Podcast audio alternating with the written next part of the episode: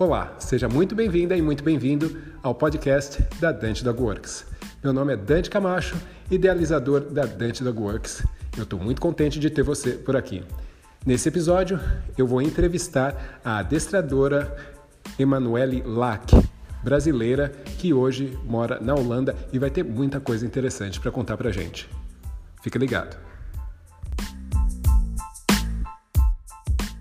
Emanuele Lack. Falei correto, né? Lack mesmo, né? Isso, é isso mesmo. Legal. Emanuele, ó, seja muito bem-vinda a esse podcast. Estou muito contente de você poder estar participando aqui comigo uh, dessa meio que uma nova aventura, né? Eu também tô o podcast é uma coisa que não é uh, não faço há tanto tempo assim, mas tem sido legal e eu estou contente de você poder estar participando e compartilhando disso daqui também. Ah, eu quem agradeço, ah, na verdade. Eu que sou grata aí pelo convite. Eu sou uma viciada em podcast ainda e agora participando de um e falando sobre cachorro. Tudo que eu mais gosto no mesmo conjunto. legal, muito legal. Emanuele, ó, uh, o meu público ainda, provavelmente a maioria das pessoas ainda não te conhece. Então eu quero que você me diga um pouquinho sobre você, tá? Uh, primeiro, de onde você é? Então, eu sou de Teresópolis, interior do Rio de Janeiro. E nos últimos. É, morei 10 anos na capital, né, no Rio. Por isso que me desculpa pelo sotaque aí um pouco puxado, esse S, que para algumas pessoas chegam a doer no ouvido, mas não tem muito é, jeito. Não, não, mas ele, ele ainda está ainda tá tranquilo. Mim, eu ainda não consegui. ainda tranquilo, né? Talvez porque eu seja do interior. Eu sou bióloga tá. de formação. É, quando eu entrei na, na faculdade, o meu interesse era estudar comportamento de macaco, na verdade. E a vida foi me levando para um outro caminho e eu acabei estudando o comportamento de sapos e cobras. Né? É uma ciência que chama hipertologia, na verdade. E eu trabalhei muito com tá. comportamento de sapo e basicamente umas ranzinhas e fiquei nisso por vários anos. É, fiz o meu mestrado com conservação. É, e depois, uh, quando eu estava no mestrado, eu pedi, eu saí do meu emprego que eu tinha, né, como bióloga, para poder finalizar o mestrado e meu cachorro apareceu na minha vida. e aí ah. foi nesse momento que eu decidi ter um cachorro. E o Miles, ele é um cachorro, ele é um bulldog francês, né? E ele de fato é um cachorro daqueles que a gente fala que é um cachorro entre aspas difícil. Ele tem questões genéticas hoje, com o entendimento que eu tenho, né, com os quatro meses, Miles já apresentava traços de reatividade. Então, tá. na minha visão, tem uma questão genética forte. E a partir do momento que ele entrou na minha vida, eu comecei a ficar olhando para aquele cãozinho e falando: o que, que será que ele quer falar comigo? E aí eu percebi que eu estava sendo mais bióloga, aquela bióloga que eu tinha sonhado em trabalhar com comportamento de mamífero, de primata. Na verdade, estava ali dentro de casa, ao meu laboratório. E aí toda a minha ânsia de pesquisa e de entender o, o indivíduo e tudo mais, o meu cachorro me saciava. Mais do que ser um pet, ele saciava esse meu outro lado profissional. Até que eu comecei a juntar as duas coisas e me descobri, na verdade, né? Eu digo que ele mudou a minha vida. Entendi. Nossa, muito legal. Isso faz quanto tempo? Tem três anos e meio, na verdade. Três, três anos e meio. É. E, bom, então, quando foi que você decidiu que você ia fazer do que, na verdade, já era uma paixão, né? A ideia de uh, trabalhar com, com animais e com comportamento. Mas quando você decidiu que trabalhar com comportamento de cães e no treinamento de cães, que isso era algo que você ia fazer? Então, quando eu fui procurar alguém para me ajudar na educação do Miles, eu não encontrei na minha cidade, lá em Teresópolis, é, ninguém que fosse mais positivo, assim. As opções que eu tinha lá eram opções de, infelizmente, de pessoas que ainda eram mais tradicionais. E aí aquilo me incomodou um pouco e eu falei, eu preciso ver se tem alguma outra alternativa. E aí, pesquisando muito, eu comecei a estudar, pedi ajuda para uma outra profissional, na qual ela me ajudou no início. E aí eu falei, peraí que eu acho que eu consigo. Só que, por conta própria, eu comecei a ler muito e a estudar muito, livros técnicos já. O primeiro livro que eu li foi o livro da, da Turid, né? E quando eu fui falar com, com os sinais só, de calma Só explica mesmo. aqui. Tá, porque nem todo mundo vai saber uh, quem, quem é a Turid e nem o livro dela. Na verdade, uh, a Turid, de onde ela é? A Turid é, é nor... norueguesa? Isso, norueguesa. Isso mesmo. Tá. E, ela, e ela foi a, a pessoa que descreveu os, os que a gente, a gente conhece como sinais de apaziguamento ou sinais de calma, né? Ela quem, por meio de observação, de anos de observação, descreveu esses sinais.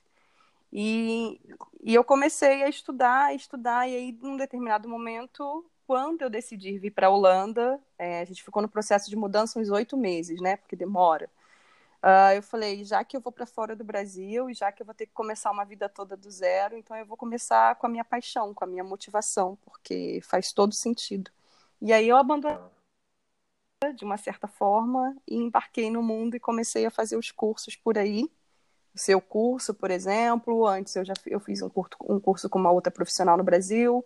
É, comecei a pegar casos muito mais simples de cães que queriam, tutores que queriam que os cães dormissem na cama, na cama própria. Então comecei a colocar a mão em coisas que eu dava conta.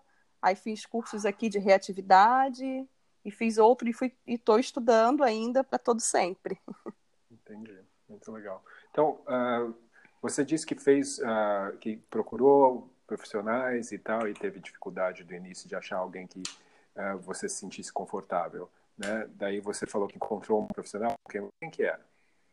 Foi a Emanuele Moraes, na verdade, que tá, me ajudou legal. bem no início, né? Que foi ela quem está lá em uh, Santa Catarina. Isso, foi remoto. É. A gente começou com atendimento remoto, é, mas de fato, embora ela estivesse me ajudando com o Miles, foi bem um pulo, na verdade, que a gente já logo foi pro profissional. Que eu falei para ela que eu queria fazer um curso de dog walker, é, porque eu queria começar passeando com cães, e aí ela me auxiliou todo nesse processo. Eu fiz o curso de dog walker e pet sitter, que era um curso mais simples, e depois a gente foi pro curso, como a demanda que existiu, eu já fui logo pro curso profissional dela. Legal, legal. E daí, a partir daí, você foi nesse momento que você já mudou para Holanda. Isso, exatamente. Tá. E daí, eventualmente, você continuou procurando né, outras outras fontes de conhecimento. Uh, quando foi que você passou a se tornar uma aluna da, da Works? Uh, foi, acho que foi ano passado, na verdade. Eu estava sentindo falta de uma coisa desde. Eu sou um pouco metódica com essas coisas, então eu gosto de aprender as coisas desde o zero, da origem ali. E eu estava sentindo um pouco de falta da teoria também. E aí foi quando eu vi o teu curso. E aí um dia você publicou, acho, no Stories, um pouco da. da um, um tipo como se fosse um print da, do seu curso, né? E aí eu vi que você tinha desde a origem dos cães até o final do processo, e eu falei, bom, é isso que eu quero. Eu quero ir desde a raiz da coisa para poder entender tudo e ir até o final. E foi por isso que eu procurei a Dante Dog Works, porque eu acho que é um Entendi. curso bem completo, bem fundamentado. Entendi. Legal. É, é assim, é interessante porque muita gente começa no mundo do adestramento, né? Realmente uh, quer aprender a treinar cães. E eu vejo que, uh, na minha opinião pessoal, a maior dificuldade que as pessoas acabam tendo, quem entra no mundo, e acho que isso não só como adestramento, mas também no mundo pet no geral, é de aprender sobre cães. Sim. E não simplesmente sobre como treinar. Né? Você acredita que isso faz muita diferença? Total diferença, total. E, e assim, é, eu tenho, eu, eu pessoalmente também, minha opinião pessoal, eu tive muitos receios, como eu te disse, de pegar casos que fossem mais complexos, porque eu sentia que me faltava uma base, que me faltava algo, né? E não era sobre treinar, não era sobre vivenciar uma experiência, era mesmo sobre o indivíduo. E aí, como bióloga, né, eu comecei a, a estudar fisiologia, por exemplo, muito a fundo para entender Sim. o indivíduo, estudar a origem. Então, eu comecei a, a ficar lendo artigos científicos sobre a origem dos cães e tudo mais, de quando é que eles foram se transformaram cães e, e, e no todo, porque não adianta você ficar pensando só que você vai resolver um problema de comportamento com todas as técnicas de treino que você tem se você não olhar para o indivíduo, se você não entender o complexo, né? Quão complexo é um cão, na verdade. Quantas coisas podem influenciar no, no comportamento. Então, para mim, técnicas são muito importantes, a gente precisa utilizar elas, mas a gente precisa da base, né? Que é entender o que é um cachorro. Sim, entender não só como você falou essa parte da fisiologia é super importante, né? Uh, até por questões de bem-estar mesmo, mas Sim. a questão de entender como, uh, em teoria, pensa, né? Ou as emoções e tudo mais, realmente, eu vejo que isso também, concordo com você, é, é essencial. Agora, uh, me diz uma coisa, você disse aí, en passant, que você mudou para a Holanda, certo? Sim. E que a partir daí, então, você decidiu, bom, já vou mudar de vida, então eu vou mergulhar na questão do adestramento. Eu vou trabalhar com adestramento. Sim. Certo? E certo. O, o que é um, um, um, o simples fato de você decidir que vai trabalhar com adestramento já é um super passo. Né? Uma coisa assim que para muita gente, tem muita gente que está, sabe, há anos querendo fazer isso e não consegue, porque não tem essa segurança, não sente uh, que tem confiança para dar esse primeiro passo você levou além porque você foi fazer isso numa cultura diferente, numa língua diferente, num país diferente, que faz com que seja realmente, eu imagino, muito amedrontante, né? Como é que foi para você isso? Qual foi o, o seu processo para entrar uh, nesse mundo uh, fora, né? Totalmente fora do que era o que você estava habituado?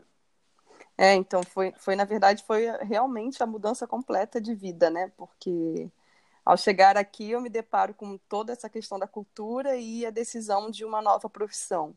Mas você sabe que foi bem interessante porque o, o profissional nunca me assustou. O que me assustava era todo o resto, né? Então, assim, como eu ia chegar na casa de um holandês para atender, como eu ia, né? Porque eles falam, todos eles falam inglês muito bem mas tem algumas nuances, como não é a língua nativa deles e nem é a minha, tem algumas coisas que eu ficava assim, ai, será que eu vou conseguir explicar? Será que eu não vou hum. conseguir?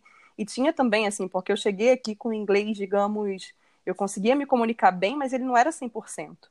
Então, eu ainda, junto a isso, ainda tive que estudar inglês e agora eu estou estudando holandês para conseguir é, atender de fato em holandês. Então, assim, foi bem complicada a cultura, porque quando eu cheguei aqui na Holanda, eu achei que todo, por ver todos os cães muito educados, a maioria, eu achei que ele, eu tive a impressão, a minha primeira impressão é que eles eram muito positivos com os cães e muito é, é, tinha uma relação, um vínculo muito legal. E hoje em dia eu já tenho uma ideia completamente diferente, assim. Uh, tem muito tipo de punição aqui. Existe é, é, muito comum de você andar na rua e ver os cães sendo é, levando o tranco na guia. É comum da gente ver muito enforcador de pino. Agora, na verdade, até tem uma outra lei. A gente pode falar disso mais para frente. Mas é, no início foi bom porque eu vi os cães educados mas depois eu comecei a me inserir de fato na cultura, a me adequar à cultura e conseguir perceber assim que não é bem assim. É, mas uma coisa que me ajudou muito foi ter ido para os parques no início, quando eu não tinha nenhum cliente.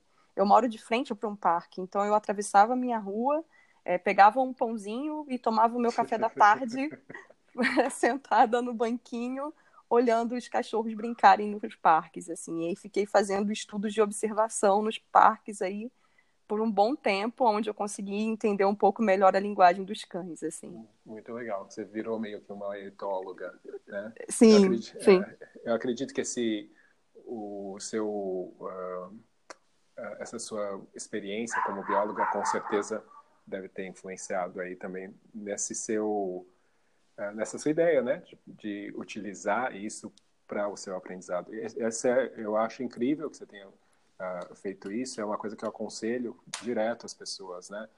Uh, você pode ter o conhecimento que for técnico, mas ele só vai fazer sentido quando você realmente olhar para os cães.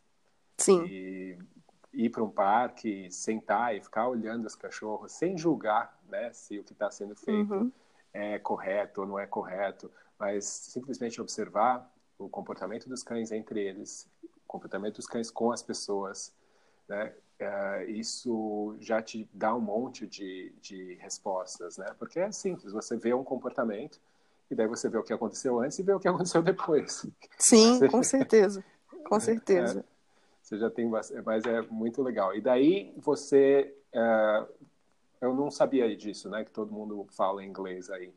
Uh, eu conheço a Holanda, já tive algumas vezes, tenho amigos holandeses, mas não sabia que todo mundo fala inglês. Então você teve essa possibilidade aí e tudo bem. Você me falou que essa, essa questão, a Holanda tem uma cultura de cães muito grande, né? Muito. Muito. e você falou dessa questão da, do treinamento positivo, né? De você ver muitos cães muito presentes, né? Imagina uhum. seja isso quando você fala de... uh, essa presença nem sempre é devido a, um, a, uma forma de treinamento positivo, né? Que às vezes eles eles trabalham também muito ou tutores, imagino também, mas adestradores, imagino que sejam quem pregam isso de formas uh, punitivas. E que isso é Sim. é relativamente. Certo, certo. Isso, você viu isso uh, também em aulas? Você chegou a estudar aí, fazer curso com alguém, ou seguir algum adestrador, alguma coisa assim? Sim, eu fiz um curso aqui de reatividade na prática, é, e eram classes de cães reativos, na verdade.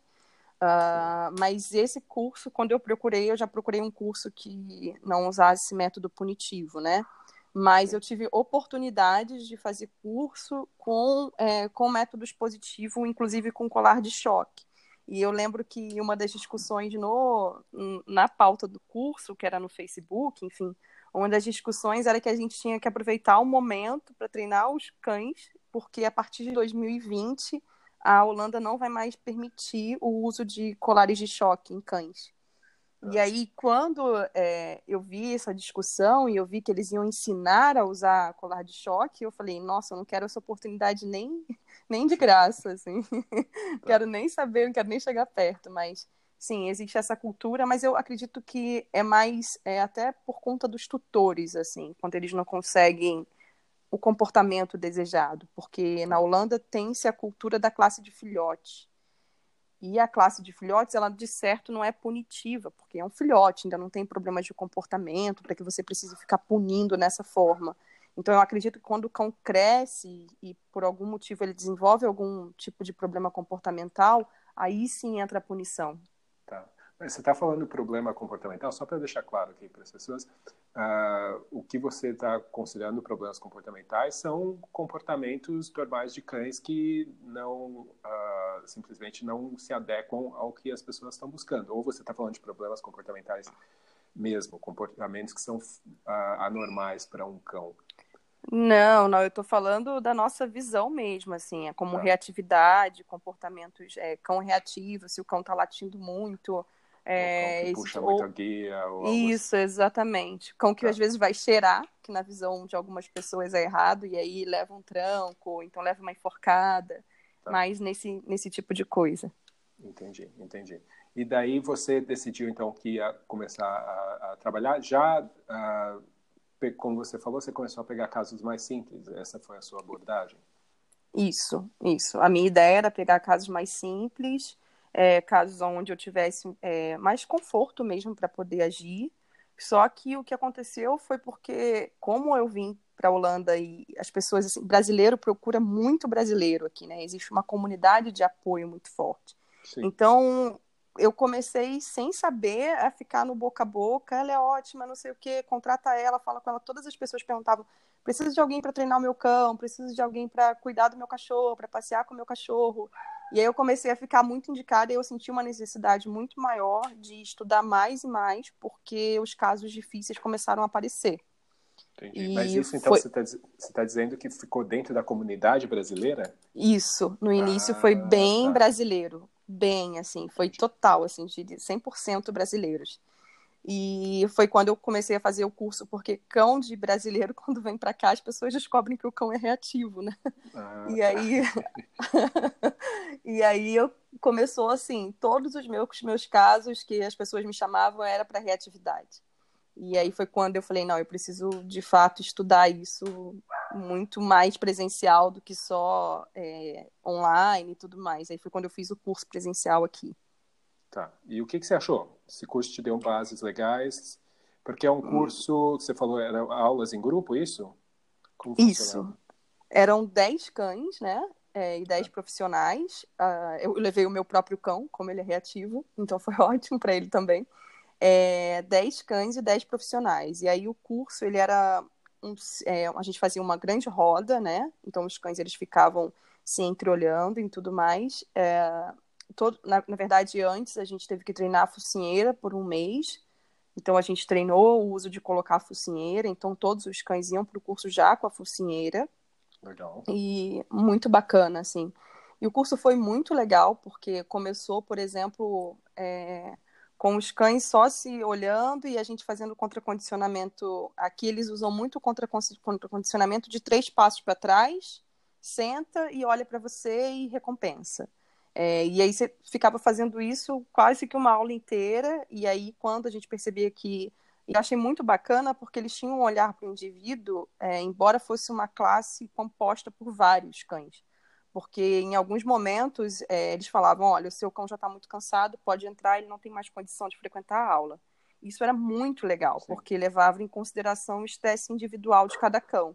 Tanto é que o meu cachorro, Sim. por exemplo, é, chegou o momento da, na terceira aula, eles removeram a, a, a focinheira dele, que falou, não, seu cachorro ele está muito estressado com o uso da focinheira, mesmo com toda a desensibilização, e não, vamos tirar, ele nunca mordeu ninguém, então vamos tirar. E aí foi, assim, uma evolução muito maior. Mas eles também só fizeram isso porque eles confiaram também que eu ia conseguir dar conta dele sem prejudicar, sem afetar a segurança de nenhum outro. Mas foi muito interessante, muito completo. É, foi um curso de A a Z, basicamente. É, tudo sobre reatividade. A gente tinha aula teórica, aula prática. Então, foram dez, foram legal. sábados, dez sábados consecutivos, assim. Então, foi bem puxado. Foi muito legal. Muito legal. Gostei da ideia dessa da técnica de afastamento, né? Sim. Como uma, é, é, como se você estivesse guiando o animal a, a fazer essa escolha. Isso, né? exatamente. Mas, e, daí, e daí recompensar a, a seguir. Né? Que é realmente uma das dificuldades aí de quando a gente está falando de cães reativos. É de, muitas vezes as pessoas trabalham acreditando que a escolha tem que ser sempre do cão, uh, mas não percebem que muitas vezes ele tem que ser guiado para a escolha correta, que ele sozinho não vai encontrar ela. Exatamente. É, pelo, por diversas razões, pelo estado emocional, que seja. Mas uh, muito legal. E daí você se sentiu então mais confiante, começou a trabalhar mais com esses cães e começou a ter resultados. Sim. O pessoal foi falando mais de você. Sim, sim, foi bem engraçado porque é, parece até, enfim, eu não, não sei modéstias, né? Mas é, eu consegui, assim, é, me sentir segura muito rápido é, e, e, ver resultados muito rápidos. Mas eu realmente acredito que também tem um pouco da visão da bióloga também, é, que foi que me fez talvez chegar um pouco mais é, rápido, num tempo curto, nos resultados que eu estava alcançando, foi também da questão de, de ser bióloga, né, de olhar e tudo mais para o indivíduo como um todo. Mas é, foi isso, assim, aí foi no boca a boca e do boca a boca é, foi pro boca a boca para os holandeses e para os expatriados no geral. Amsterdã, né? Eu estou bem próxima de Amsterdã. Amsterdã é uma cidade de expatriados, né? Que são pessoas que vêm de outros países. Então, eu atendo pessoas é, gregos e troianos, literalmente, assim. e daí você, uh, a partir daí, com, com, esse monte de clientes, como é que você, como é que você começou a, a trabalhar? Você vai? Como é que funciona o, o esquema da, do mercado de trabalho aí? Como adestrador, você vai na casa das pessoas, as pessoas vêm até um lugar encontrar com você. Uh, o serviço que você presta é um serviço diferenciado? É o que normalmente as pessoas fazem? É, então, na verdade é comum, né? É, o serviço que eu presto é, é, comum aqui, que é você vai na casa da, do tutor, né? E você passa. Eu trabalho educando o tutor, então é, eu educo o tutor para o tutor educar o cachorro, né? E aí a gente, eu faço acompanhamento semanal mesmo, é por WhatsApp mesmo, porque eu sinto a necessidade às vezes de instruir o, instruir o tutor antes de chegar à segunda sessão, a próxima sessão, digamos assim. É, eu acho que se a gente conseguir corrigir time, algumas coisas assim, antes da outra sessão, a gente tem um sucesso mais rápido. E à medida que eu trabalho de uma forma que, assim, à medida que o cão vai evoluindo, eu consigo espaçar as visitas. Então, no início, eu consigo, eu acabo indo toda semana, mas à medida que o cão vai evoluindo e vai, o tutor vai pegando o jeito, vai depender do tutor também, claro. Tem tutor que tem necessidade realmente de toda semana, cachorro que tem necessidade de toda semana. Mas à medida que a gente vai evoluindo no treinamento, eu vou conseguindo deixar o tutor mais independente ao ponto que ele não precisa mais de mim. É, eu costumo dizer que o meu objetivo é fazer com que tutor e cachorro não precisem mais de mim. É, eu não quero ficar com o cachorro o resto da vida, né? Senão não faz o menor sentido. E eu também trabalho online, na verdade, é... mas online eu tenho algumas ressalvas. Eu trabalho atendendo online para principalmente Brasil, mas não é todo caso que eu pego online. É, caso de agressividade, realmente eu não pego online. É, dependendo do caso de reatividade, eu também não pego, porque eu acredito que tem algumas nuances que o presencial faz diferença. Então, é, eu escolho os casos que eu vou pegar online, para não dar margem para erro. Entendi, entendi. E que nuances são essas? O que, que você diria para um cliente? Olha, não dá para eu pegar trabalhar com você por causa disso. Se você fosse sincera com o cliente e explicar isso, ao invés de, de simplesmente dizer que não posso e te indicar outra pessoa. Por exemplo, é, eu deixei de pegar um caso recente, que foi um caso de agressividade com pessoas. É, o cão já tinha mordido membros da família. É, o cão também já, né, pessoas estranhas, então ele já aconteceu dele morder, mas ele acabou mordendo também gente de dentro da família.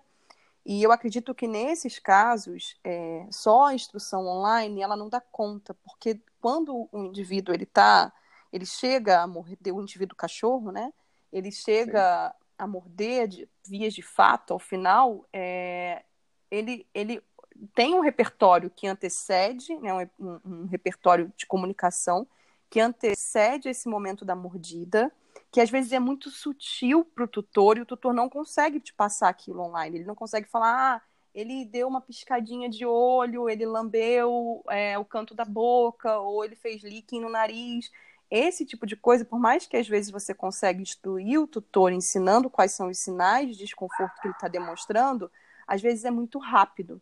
Então, é, online, eu acredito, essa é a minha opinião, que a gente não dá conta disso. Então, para não ter erro, o que eu faço é que eu, a gente tem um grupo de é, um grupo de amigos profissionais, então, no geral, eu tenho umas pessoas que eu indico, eu falo, alguém atende em tal lugar, assim, assim, e tudo mais, para poder dar conta de casos como esse. Porque eu acredito tá. que alguns, algumas leituras é, corporais do cão, elas precisam ser lidas por um profissional presencial. Então, esse é, por exemplo, um exemplo que eu posso te dar.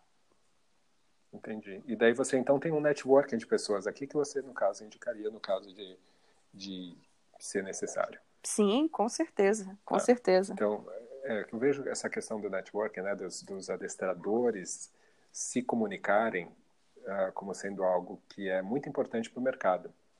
Né? Você já deve ter ouvido falar também no Networking Positivo, um evento que o pessoal da Tudo de Cão até organizou uh, ou vem organizando, né, que eu acho que tem uma finalidade até mais ampla, porque fala, porque tem a ver com outros segmentos do mercado pet, mas uh, eu vejo que o nosso mercado ele é muito isolado, né? A maioria dos treinadores, dos adestradores vive dentro do seu mundo ali, encontra as pessoas na, na hora de cursos e meio que é isso. Né? E você aí na Holanda isso é comum também? Você tem um círculo de outros treinadores que você também uh, hum. compartilha? Não, aqui não, eu não tenho um círculo de treinadores porque o holandês em si ele é muito fechado, né, no sentido geral. Então já não tem muito essa abertura. É, eu até estou fazendo é, contato com uma adestradora grega também que trabalha aqui, mas mais em virtude da gente escrever uns textos para a comunidade de expatriados sobre cachorros e tudo mais mais de produzir tá. conteúdo, mas acaba que o meu networking é no Brasil, porque eu sinto essa necessidade, como eu te disse, de indicar pessoas, e eu concordo totalmente com você. É, acredito que a gente tem que estar mais unido, é, junto pelo, pelo objetivo geral, na verdade, porque na minha visão, é, o que seria mais interessante é a gente tocar no ponto cultural do Brasil em relação ao que é ter um cão. E eu acredito que se a gente consegue se unir, fazer um movimento em prol disso, a gente consegue fazer pequenas mudanças culturais que vão afetar pequenas comunidades, pequenos ciclos sociais, e aí é a mudança que a gente quer ver. Mas Sim. se a gente não se juntar em prol disso, em prol do que é ter um cão, das pessoas terem noção é, de necessidades básicas, é, a gente acha que a gente não consegue nem fazer o nosso trabalho individual, na verdade. Porque tá. senão você é sozinho para fazer a coisa e não faz, não faz sentido. É, uma andorinha só, né? É, exato. Exato. Tá, você, é, uma coisa que é interessante, você falou que é, é comum as pessoas, então, fazerem aula, você vai na casa das pessoas. Eu lembro quando eu morei no Canadá, que isso não acontecia dessa forma. É muito raro, porque esse tipo de serviço é muito caro. Então, é muito comum que as pessoas fossem ter aula nas escolas. Para qualquer coisa, é a maioria dos casos, né? Mesmo aulas de reatividade é muito comum, aulas em grupo de reatividade, não cursos, mas aulas para tutores mesmo. Uh, e isso não acontece, então não tem essa popularidade das aulas em grupo para as pessoas, a não ser que sejam aulas de filhote, como você mencionou, né? Isso. Uh, para as pessoas irem na escola de adestramento. As escolas de adestramento não são tão fisicamente assim, não são tão comuns. Não, não são tão comuns. Inclusive, daycares aqui, daycare não é tão comum.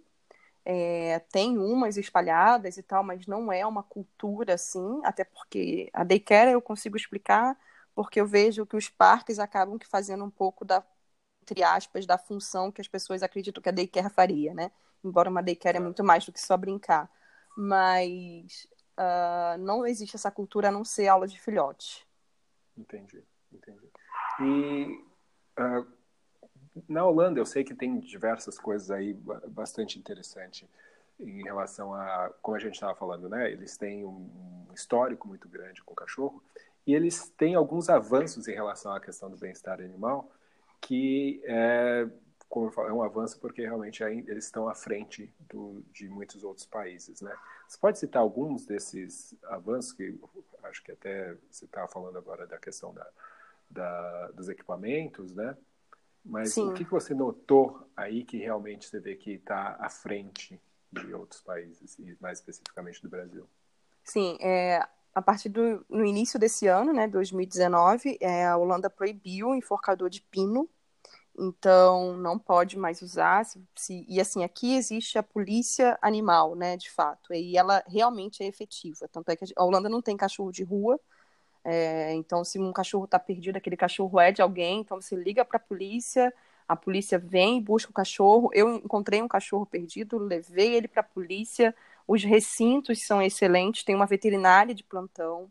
Então, assim, tem toda essa questão. Então, a, a Holanda proibiu é, o uso do enforcador de pino. E se, por exemplo, eu estiver passando na rua e ver alguém usando esse enforcador de pino, eu posso ligar para a polícia e a polícia Denunciar. vem. É, eu posso fazer a denúncia, a polícia vem e faz o que tem que ser feito, enfim, ou dá a multa. E em alguns casos, por exemplo, cães que têm que lá tem o dia inteiro quando o tutor não está em casa. Eu posso ligar para a polícia, denunciar, aí a polícia vai fazer um reconhecimento na casa para ver se aquele cão tem algum problema de comportamento, e aí ele vai dar, por exemplo, a opção do tutor é, ir atrás de resolver o problema.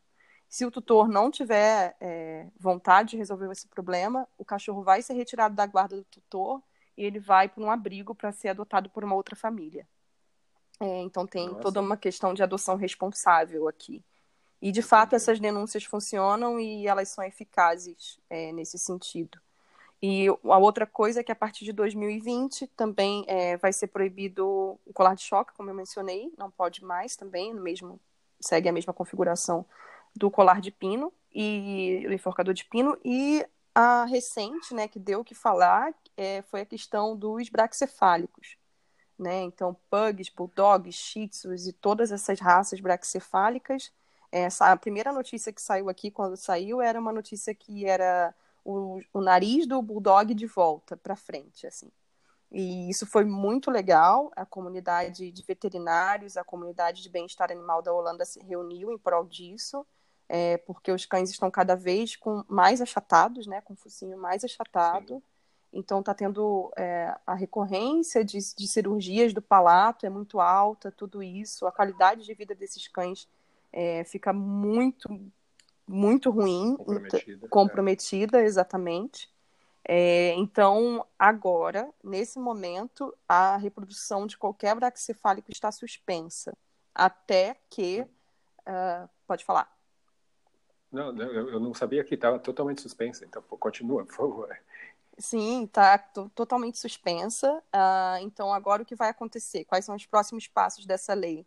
Os canis, né, responsáveis por reproduzir essas raças, é, estão junto com essa comunidade de veterinário, é, com, essas, com a comunidade de bem-estar animal da Holanda, para poder definir novas diretrizes para então voltar a reproduzir essas raças da maneira em que eles acham que tem que ser reproduzidas, voltada para o bem-estar animal. Entendi. Muito legal. É, eu acho legal. sensacional, na verdade. Sim, espero que realmente outros países eh, especialmente nesse aspecto da, da, da questão do bem-estar, realmente tomem isso como exemplo. Vamos torcer né, para que sim. dê certo, para que funcione o, o, processo que eles estão tentando uh, propor aí, porque se der certo, eu acredito que sim, que vão ter outros países que vão seguir. Sim, isso sim, tomara. É, é um exemplo bem legal. Agora, estando aí fora, você tem a oportunidade de também ter acesso a outros conteúdos, né, a cursos, porque eu vejo, eu estou sempre estudando também. Eu estou na internet, eu vejo, ah, tá rolando um curso em tal lugar, tá rolando um curso em tal lugar. E outro dia a gente estava conversando e você falou que foi num simpósio, que foi, uh, não sei em que país que foi. Foi na, uh, na Noruega. Na Noruega também. E isso. eu achei muito legal, né, porque uh, isso é uma coisa que a gente ainda não tem aqui, ou na América do Sul mesmo, né? A gente não tem nada parecido uh, com simpósios, congressos sobre adestramento, sobre comportamento né, de cães. E eu gostaria que você explicasse para mim um pouquinho sobre esse evento o que, que você viu, assim, que te realmente te marcou, que você acha que realmente é uh, interessante. Sim, é, o simpósio foi, foi maravilhoso, na verdade, assim, a, a gama de informação que eu peguei naquele simpósio, eu falei, se a minha cabeça não explodir agora, acho que ela não explode nunca mais, assim, porque foi foi demais. A gente, eu tive a oportunidade de conhecer o, o Dr. Martin Fischer, que é um ele é um zoólogo, né? É, ele é da universidade de alguma universidade da Alemanha, não sei te dizer exatamente qual é.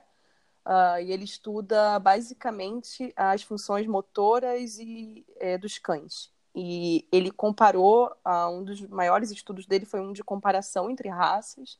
Então, ele comparou é, o galgo com o bulldog, por exemplo, com o pastor alemão, e mostrando, é, labrador, mostrando a diferença na locomoção desses cães em virtude uh, do que estamos trabalhando geneticamente para modificar o corpo, né, digamos assim. Uh, foi muito legal. E aí, dentro desse estudo, né, ele explicava a importância de cada estrutura do corpo, desde as cartilagens, desde os ossos, é, é, desde da, do, de tudo, assim, até mesmo é, da função. E uma coisa que ele descobriu recente uh, foi que os ossos também possuem funções de controle hormonal. Olha isso, eu achei isso fenomenal, assim e que a saúde dos ossos é importante, uh, inclusive para o equilíbrio hormonal do indivíduo. Uh, e assim, foi, foi uma, uma super. A gente ficou dois dias só com ele, na verdade. Ele falou durante dois dias, manhã, tarde, manhã e tarde. Então, embora seja um simpósio, é, é, parecia mais um curso, né? Porque Entendi. você aprende sobre o todo. E nesse simpósio também teve também uma treinadora que ela é fisioterapeuta uh, de humanos, uh, e há 10 anos ela passou a ser fisioterapeuta de cães, e ela trazia muito essa questão, como você trouxe aí para Dante Dog Works né, há algum tempo, sobre a questão dos exercícios de consciência corporal, como isso pode influenciar no comportamento. Uh, isso também foi um ganho maravilhoso, assim, e por outro lado também teve, por outro lado não, desculpa, é, também teve é, muitos alunos da própria Turi de Rugas é, mostrando seus, entre aspas, TCC, porque quem estuda com ela tem que fazer um projeto de dois anos para poder ganhar o certificado é, europeu aqui, né, da comunidade europeia de dog trainers. Então, todos os alunos apresentam também. Esse simpósio, ele é basicamente, ela traz sempre a ciência, muita coisa, muito cientista. Também teve uma cientista que uh, falou um pouco sobre como que os sinais de calma, que existia uma grande questão em volta da Turid, que era porque esses sinais de calma não tinham sido validados pela ciência. Hum. Então, não era científico. E aí, uma cientista é, da Itália, ela validou isso. Tem dois anos, eu acho. Que ela validou cientificamente tudo que a Turid tinha observado, é, somente observado, né? Sem ser científico, por Bias. E foi muito legal porque ela mistura, ela faz esse mix de dog trainers e da comunidade científica. Então ela faz essa, essa, esses dois elos se encontrarem, né? E poder trabalhar junto e conversar junto. Então foi uma oportunidade incrível e eu fiquei ali, né, no meio como dog trainer, mas também com essa visão um pouco cientista. E eu falei, meu Deus do céu, onde é que eu tô? E aí eu descobri que eu tô no lugar certo, que eu tô nesse elo ali, que é muito bacana, assim. Legal, muito legal. É, é muito claro, assim, dá para sentir o seu entusiasmo quando você fala desse evento e como legal, como legal foi. É um evento que acontece todos os anos? Sim, todos os anos, mais ou menos no período de fevereiro a março. Ano que vem eu tô lá de legal. novo. Vou bater carteirinha. Então, no finzinho aqui, eu vou, na descrição desse podcast, eu vou colocar o seu contato também. O pessoal que quiser mais informação, de repente você pode ajudá-los aí. Às vezes alguém quer fazer uma viagem. E, Com certeza. É, participar. Para quem não sabe, é, talvez você também não saiba, a Tudo de Cão vai estar fazendo um congresso sobre adestramento com alguns convidados, convidados internacionais, inclusive, que vai ser em novembro. Ai, e que eu ótimo. acho que é, já é realmente um primeiro passo aí muito legal para a nossa comunidade de adestradores, né? Poder estar também usufruindo desse tipo de evento. Eu lembro claramente também fui num congresso no Canadá. Eu tenho ainda o, a apostila porque foi tanta coisa, foi tanto conhecimento, uh, tantas palestras super interessantes que realmente fizeram muita diferença para mim, ainda fazem até hoje. Então, eu acho que são eventos que a gente tem que ajudar realmente a promover e quem tiver a oportunidade de participar deveria, com certeza. Acho que vale muito a pena. Sim, se vale, uh, se vale. Uh, Emanuele, tem uma coisa que eu acho bastante interessante também, que eu gostaria que você compartilhasse um pouco, que é essa ideia da aula de filhote. Eu tenho várias pessoas, tem gente que hoje em dia trabalha com aulas de filhotes, uh, mas é algo que não é ainda muito comum né, para nós aqui, mas a gente sabe que a, a, a educação de filhotes é algo extremamente importante. Pode, hoje em dia já tem estudos aí o, que sugerem realmente que faz a diferença, né? Você fa, ensinar os filhotes faz a diferença no cachorro adulto. Uh, uh, aumenta a probabilidade desse cachorro ser um cachorro mais equilibrado, mais socializado, mais bem socializado e tudo mais. E você está desenvolvendo aí esse, essa ideia de aula de filhotes. Aí já tem, certo? Eles já fazem Sim. aula de filhotes, mas eu uh, sei que você também está desenvolvendo o seu próprio programa. Explica para mim o que, que você uh, busca quando você está pensando em fazer uma aula para filhote, ou um, um, conjunto de aulas para filhote. Quanto tempo? Que coisa você ensina? Porque uh, como é que você faz isso? Para os nossos ouvintes de repente pensarem aí de como eles podem estar tá aproveitando isso e, e de repente fazer nas próprias aulas deles. Sim, é, então, na verdade, esse curso é uma parceria com a Dante Dogworks. Se não fosse a sua mentoria, né, eu não teria conseguido chegar onde eu cheguei. Uh, eu, eu tive uma preocupação muito grande em, em fazer esse curso, em montar esse curso, porque eu não acredito que filhote é uma coisa fácil, na verdade, né? Porque algumas vezes a gente fala, ah, filhote é fácil, porque filhote ainda não, não teve problema. E na verdade, para mim, é completamente oposto exatamente por ser filhote, a gente precisa ser muito minucioso na educação dos filhotes, né? E não deixar passar nada e tudo mais, porque um erro ali eu acho que pode comprometer uma vida. Então, eu tive muito cuidado e muito carinho também para desenvolver esse curso, assim. E a, o meu objetivo nesse curso é, primeiramente, estabelecer um vínculo entre o tutor e o cão, onde isso seja a melhor coisa da vida do cão, é o seu tutor. É, e, claro, poder fazer com que os cães é, sejam parceiros é, dos tutores e vice-versa, ou seja, que eles consigam frequentar diversos tipos de ambientes. é, que eles estejam aptos a lidar com as mais diversas situações do dia a dia, desde barulhos excessivos, uh, desde um ambiente com muita gente, um ambiente com pouca gente, desde ver cachorro, de ver gato, de ver tudo. Desde que eu, uh, o meu objetivo é deixar com que o cão fique confortável diante da nossa sociedade. E aí, é claro, o tutor ganha com isso, porque ele vai ter um cão que, né, que não apresenta, não, não late excessivamente, não, não rosna, ou não, enfim, não sente medo, não fica coado, não quer fugir. Então, esse é o meu objetivo, né? Tornar tutores e cães aptos para a sociedade. Legal, é... legal. E isso dura quanto tempo? Você está pensando em uma aula de filhote? Que idade realmente que você considera filhote? Quanto tempo dura? Que tipo de exercícios você uh, ensina, assim que pelo menos que as pessoas possam reconhecer para conseguir identificar?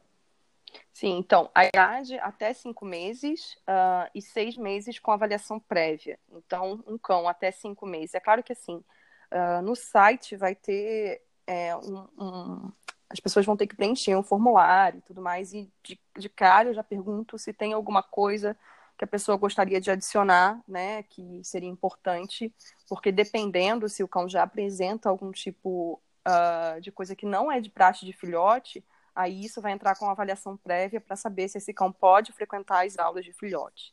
Mas cinco meses e, a partir de, e seis meses com avaliação prévia. Uh, vão ter mais ou menos sete aulas, sendo que a primeira é uma aula uh, só para os tutores, uma aula teórica, onde eu vou explicar toda a questão do que é ter um cão, né? Então eu falo bastante, dá para ver. Então assim é uma aula que essa aula vai ter uma duração de duas horas mais ou menos para a gente conversar bastante sobre o que é ter um cão e conseguir fazer com que as pessoas entendam o que é ter um filhote dentro de casa, né? Necessidades básicas, rotina, tudo isso. E a partir de então, as outras seis aulas serão aulas práticas, é, com a classe mesmo, os cãezinhos todos lá. Só que o mais interessante é que, diferente, porque aqui na Holanda todas essas classes de filhotes, elas todas não, né? Mas assim, a maioria acontece em ambientes externos, como parques, grandes descampados, áreas abertas. E a minha, a nossa ideia, né, que você abriu a minha mente para isso, é em relação a fazer as aulas na casa das pessoas, né? Então, cada aula vai ser na casa de um tutor. Uh, isso porque isso vai ensinar o cão a, a isso vai é, trazer para o cão, como é que eu vou explicar? Isso vai ensinar o cão a lidar com diferentes estímulos, né? Uh, a gente sabe que quando o cão entra num ambiente novo, né, uma casa, o cão, na verdade, ele tem um comportamento exploratório muito forte. Então, esse comportamento exploratório pode ser excessivo, digamos assim, do ponto de vista humano. Então, a ideia é que os cães aprendam a estar calmos, sintam-se calmos, não é nem aprender, sintam-se calmos mais diversos estímulos. E dentro de uma casa você tem cheiros diferentes, você tem pessoas diferentes, você pode ter crianças, você pode ter outros animais. Então, acredito que tem muito mais acrescentado que simplesmente num parque, num lugar um pouco mais afastado. Sim, não que no parque não seja uma boa, né? mas se, acho que se limitar né, acaba uh, talvez sendo um problema. Sim. E os exercícios, a gente, a minha ideia é começar a, a ensinar, né, educação, é até a gente ficar um pouco mais fácil no início, mais para o tutor do que para o cão, na verdade, para o tutor começar a pegar o, o, jeito, né, de conseguir manejar o próprio cão, de andar com ele, enfim. Mas desde de treinos de tapete, né, de lugares, é, desde ensinar o cão a vir quando chamado, independente do estímulo que tenha lá. É, tem vários treinos de autocontrole. A gente vai trabalhar também é, bastante com Kong ou com ossinho para os cães também terem oportunidade de estarem focados numa outra coisa muito gostosa que não nos outros cães, ou estar focado no tutor, que é o objetivo. É... Enfim, e, e também de, de conseguir é, ajudar esses tutores também durante a semana, porque eu acredito que o curso ele não fica só nas aulas, né? As, as dificuldades elas aparecem no dia, no dia a dia. Então, conseguir conversar de como foi a semana, se aquele cão está apresentando algum problema em casa, quais que são as necessidades e tudo mais, de conseguir auxiliar os tutores é, realmente no dia a dia, no manejo do cão no dia a dia. Então, O curso é bem extenso, né? São sete aulas, eu não sei se eu consigo passar tudo, mas eu acho que com um objetivo claro, explicado dessa forma, é... fica claro assim qual que é o objetivo, né, de fazer com que os cães consigam conviver em harmonia. Não, não, ficou bem, bem claro. Eu achei bastante interessante uh, a sua proposta, por isso que eu também uh, me dispus a participar, porque eu acredito, acho que você é uma profissional, mesmo sendo uma profissional que está no mercado relativamente há pouco tempo, né, se comparado com alguns dinossauros, é, uh, uh, você é uma profissional muito boa e tem ideias uh, muito que eu acredito que são, que, que são pertinentes em relação ao adestramento.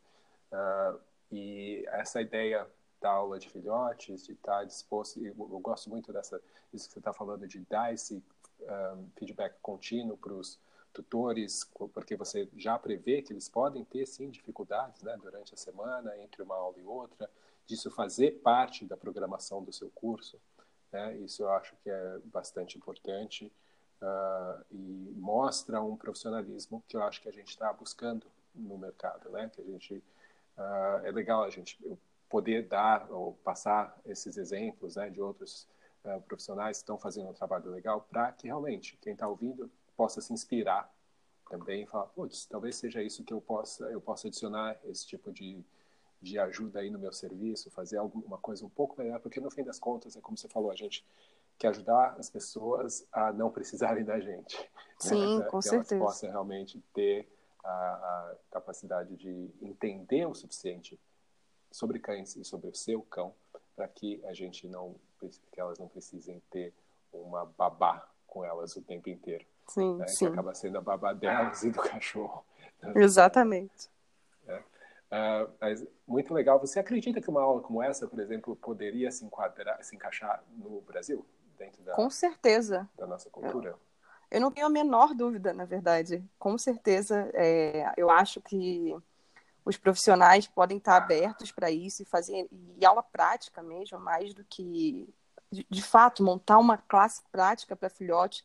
Eu acredito que vai ter resultados assim que nem o profissional vai vai conseguir acreditar. Porque um cão que passa por todo, todo esse processo, né, que consegue ser exposto gradualmente aos estímulos de maneira controlada, é, que tem um profissional auxiliando para que os tutores entendam quando o cão está muito estressado, quando o cão não está, quando o cão. o que está acontecendo com aquele cão naquele momento, dá essa visão do indivíduo. Uh, eu acredito perfeitamente que a gente vai ter indivíduos cães aí muito mais bem preparados para lidar com o Brasil. E, e, eu digo mais, assim, eu acredito que os meus colegas profissionais que estão no Brasil, eles têm uma dificuldade, é, e eu aplaudo mesmo, assim, que a gente não tem é, quando trabalha, como por exemplo aqui na Holanda. Eu não tenho, uh, eu acho, 50% da dificuldade que esses profissionais têm é, no Brasil, que são as ruas muito apertadas, é, cães de rua, é, barulho o tempo inteiro, cães latindo. Então, assim, preparar um cão dentro de uma escola de filhote para poder lidar com os cães de rua, uh, com um trator vindo, com um caminhão passando, com gente de todos os tipos vindo na direção dele, é, eu acredito 100% que a classe de filhote pode preparar um cão para lidar com todos esses estímulos de uma maneira que pode surpreender todo mundo, todas as pessoas envolvidas. Muito legal, muito legal. Isso é realmente é uma, é, uma, é um sopro de esperança aí na questão da educação de cães que a gente sabe que realmente uh, dentro da, da, da, nossa estrutura como país realmente a gente tem essas dificuldades às vezes a gente nem percebe porque a gente faz parte disso, né? A gente convive nisso. Acho que você morando fora você consegue perceber o quão diferente é, como você, quando você falou esse negócio de ter cães de rua, das ruas serem apertadas. É, é realmente é uma diferença muito grande e a gente se acostuma, se habitua, mas a gente esquece que os sentidos dos cães notam isso de uma forma Sim. muito maior, né? As pessoas não percebem às vezes que, putz, talvez você não devesse sempre andar com seu cão no asfalto, no cimento, né? Sim. Talvez o seu cachorro não foi as patinhas dele não foram feitas para isso, que isso eventualmente pode trazer algum problema. Que de repente você está sempre andando na rua, onde tem movimento, onde tem carro, talvez você nem perceba isso, mas o seu cão com certeza tem uma sensibilidade muito maior a som. Então, são muitas coisas pequenas que com certeza são diferentes, são desafios maiores em alguns lugares. E se puder realmente preparar os cães para isso, com certeza acho que vai deixar todo mundo mais feliz. Sim, com certeza. Trabalha no campo da prevenção, né? Que é onde a gente devia trabalhar sempre em todos os aspectos da vida. Então sim, eu acho que sim. essa que é a chave. Muito legal, muito legal. Então eu torço realmente para que esse uh, programa uh, seja um sucesso total, que as aulas rolem muito bem. Eu vou estar tá esperando aí para ver os resultados dessas turmas e como que as coisas funcionam. Inclusive, uh, Uh, novamente, eu vou deixar o seu contato uh, para que as pessoas possam também entrar em contato. Quem tiver interesse, quiser saber mais, precisar de alguma orientação em relação a isso, de repente, você pode estar ajudando aí o pessoal para poder, quem sabe, desenvolver algo que se adapte aqui para uh, nós também, aqui no Brasil. Sim. Acho que seria Sim. uma boa. Obrigada. Um, Manuele, eu quero agradecer muito por você ter participado aqui. Eu sei que eu te segurei por quase uma hora. Sem tá? problemas. Uh, você é uma pessoa bastante uh, ocupada, tem bastante trabalho aí, tem suas coisas para fazer. Uh, agradeço muito por ter, ter separado esse tempinho para participar aqui desse podcast. enriqueceu muito, tem muita informação muito bacana e eu tenho certeza que o pessoal vai adorar. você pode, por favor, então deixar aí o seu contato, como que as pessoas podem entrar em contato com você uh, ah, para uh, ah, qualquer eventual uh, follow-up aí nas coisas que você tá, que você compartilhou conosco? Sim. é mais fácil me achar, acho que pelo Instagram, na verdade, é Emanuele Lack Dog Trainer, Lack L-A-C-K, Emanuele com dois L's, desculpa pelo nome difícil, não tenho culpa.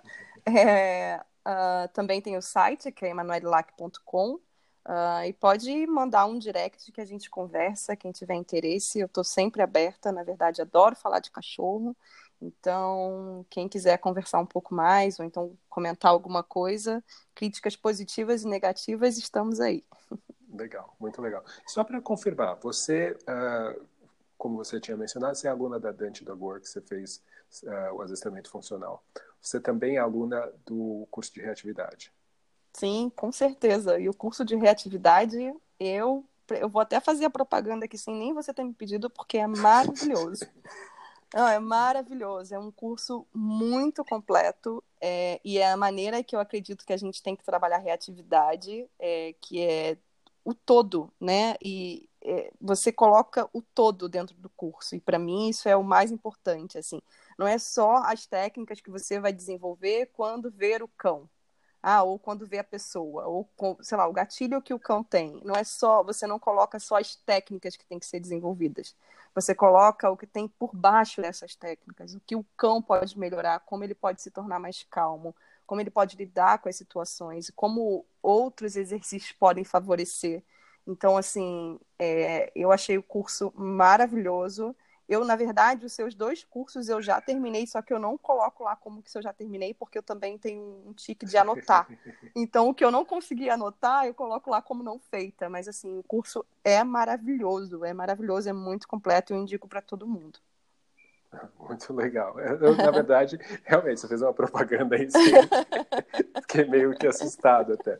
Mas uh, era para ter certeza, realmente, porque como você trabalhou com outras formas, você tem outro, uh, outras informações vindas de outras, outros lugares, como muita gente tem, né? Uh, e eu sei que a reatividade é uma coisa que as pessoas têm muito interesse, eu realmente queria confirmar que realmente que o que você aprendeu também através da, do nosso conteúdo também se encaixa com aquilo que você acredita que realmente funciona para a sua proposta desse trabalho aí, como você acabou de dizer, que você acabou pegando bastante. Sim. Uh, bom, uh, então é isso. Novamente, muito obrigado. E a gente com certeza vai se falar numa próxima oportunidade. Muito boa sorte aí com, com os seus trabalhos, com os seus projetos e com certeza a próxima vez que eu estiver na Europa eu vou ter que fazer uma visita. Por favor, por favor, venha até Amsterdã que a gente vai receber vocês assim com todo todo carinho. E só toma cuidado que eu vou te alugar algum tempo. Ah, sem problema. Então tá bom, Dante. Ótimo, ótimo falar com você também. Obrigado, um beijo. Um beijo, tchau, tchau.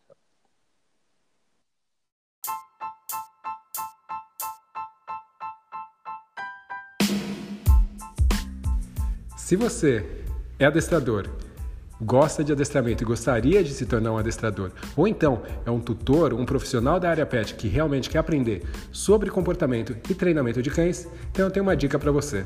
Visite o meu site dantecamacho.com e dá uma olhada lá nos cursos que eu tenho disponíveis, meus cursos online. Eu tenho certeza que você vai achar alguma coisa que vai ser legal para você.